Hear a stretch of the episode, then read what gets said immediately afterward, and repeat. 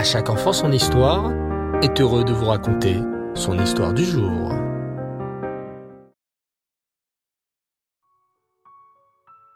Bonsoir les enfants et Reftov, j'espère que vous allez bien. Bao Hashem. Ce soir, je suis très heureux de vous retrouver pour la Iloula d'un immense tzaddik qui a vécu il y a plus de 3000 ans. Ce tzaddik porte un prénom plutôt connu. Un prénom qui est souvent associé à la chance, le bonheur, la joie. Et oui, c'est Gad. Gad, le fils de notre patriarche Yaakov Avinu. Gad était le septième fils de Yaakov. Tu sais que notre père Yaakov a eu le mérite de mettre au monde les douze tribus, les douze tribus d'Israël. Yaakov Avinu avait épousé deux femmes, Rachel et Léa. Rachel et Léa étaient d'immenses tzadikotes, et elles ont tout fait pour avoir des enfants. Car ces mamans juives savaient que lorsqu'on avait un enfant, on fait descendre une échama juive sur terre. Léa, la femme de Yaakov, avait déjà quatre enfants, quatre tribus. Réhouven, Shimon, Lévi et Yehuda.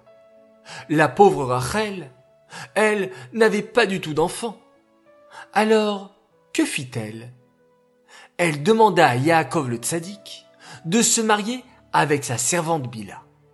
Bila aurait alors des enfants et c'est comme si c'était les enfants de Rachel.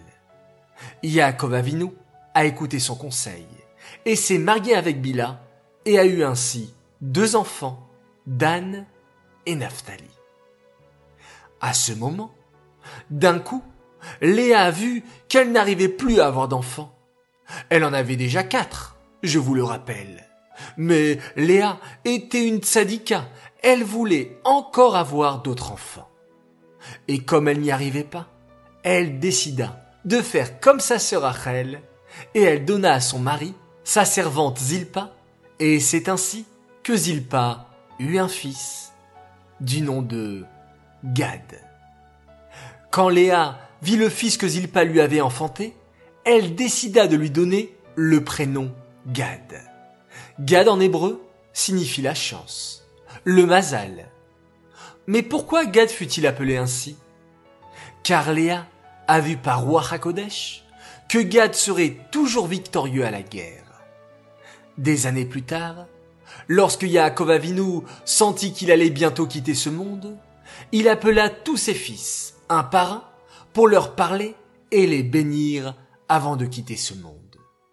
Quand Yaakov arriva à son fils Gad, il s'exclama. Toi, mon fils Gad, tu seras fort et tu gagneras toujours à la guerre. Et je te bénis que tes descendants seront toujours gagnants dans les guerres. Sur le drapeau de la tribu de Gad seront dessinées des rayures noires et blanches avec un dessin de guerrier car la tribu de Gad serait une tribu de puissants guerriers. Et le drapeau noir et blanc symbolisait que bien que la tribu de Gad doive toujours se battre contre des méchants comme le noir, la tribu de Gad garderait toujours sa confiance en Hachem comme le blanc. Quand les béné Israël partiront en guerre contre leurs ennemis, c'est la tribu de Gad qui sortira en première pour conquérir Eret Israël, car la tribu de Gad était toujours gagnante dans une guerre. Lorsque les béné Israël voyageaient dans le désert, la tribu de Gad était constituée de guerriers, marchait toujours au sud, à côté de la tribu de Réhouven. Et bien que la tribu de Gad soit une tribu de guerriers, elle était une tribu très gentille. Les hommes de la tribu de Gad étaient des hommes forts à la guerre, mais ils ne se servaient pas de leur force pour attaquer les béné Israël. Bien au contraire, ils aidaient leurs frères juifs durant la guerre. Écoute plutôt ce qu'il s'est passé dans le désert au temps de Moshe Rabbeinu. Comme tu le sais, les béné Israël ont voyagé durant 40 ans dans le désert pour arriver enfin en Eret Israël. Juste avant de traverser le Yarden, le Jourdain, la rivière qui séparait Eret Israël des autres pays, la tribu de Gad alla voir Moshe Rabbeinu.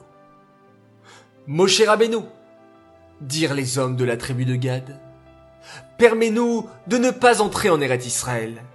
Nous voudrions rester de l'autre côté du Yarden, car nous avons vu que ici, les champs sont magnifiques, et il y a beaucoup d'herbes pour nos troupeaux, et beaucoup de place pour construire des maisons pour nos enfants. Au début, Moshe Rabbeinu n'était pas très content. Tribu de Gad, dit Moshe Rabbeinu, si vous restez de l'autre côté du Yarden et ne rentrez pas en Eret Israël avec les autres tribus, les béné Israël diront que c'est parce que vous avez peur de faire la guerre et de rentrer en Eret Israël. La tribu de Gad répondit alors, Moshe Rabbeinu, ne t'inquiète pas. Voilà ce que nous allons faire. Nous allons construire des étables pour nos troupeaux et des maisons pour nos familles. Puis, lorsque viendra le moment de rentrer en Eret Israël, nous laisserons toutes nos affaires et toutes nos familles et nous partirons à la guerre avec les autres tribus. Nous serons les premiers à combattre, car nous n'aurons pas de bagages avec nous, et nous aiderons les béné Israël à conquérir la terre d'Israël. Moshe Rabbeinu accepta alors leur proposition. Mais, ajouta-t-il, vous avez parlé de construire des étables pour vos troupeaux et ensuite des maisons pour vos enfants. Les enfants sont plus importants. Oui, plus importants que vos troupeaux et vos richesses. Construisez alors d'abord des maisons pour vos enfants et ensuite vous vous occuperez du reste. De la tribu de Gad des enfants, nous pouvons apprendre la force et le courage à la guerre. Quelle guerre? Nous ne sommes pas en guerre aujourd'hui. Et nous ne sommes pas des soldats. Eh bien, détrompez-vous les enfants. Si, nous sommes des soldats d'Hachem, et Hachem est notre général en chef. Nous nous battons pour faire la Torah et les mitzvot, et ajouter de la lumière sur la terre. Et comme la tribu de Gad, quand nous voyons un frère juif en difficulté, nous allons tout de suite l'aider. Voilà les enfants. La merveilleuse histoire de Gad.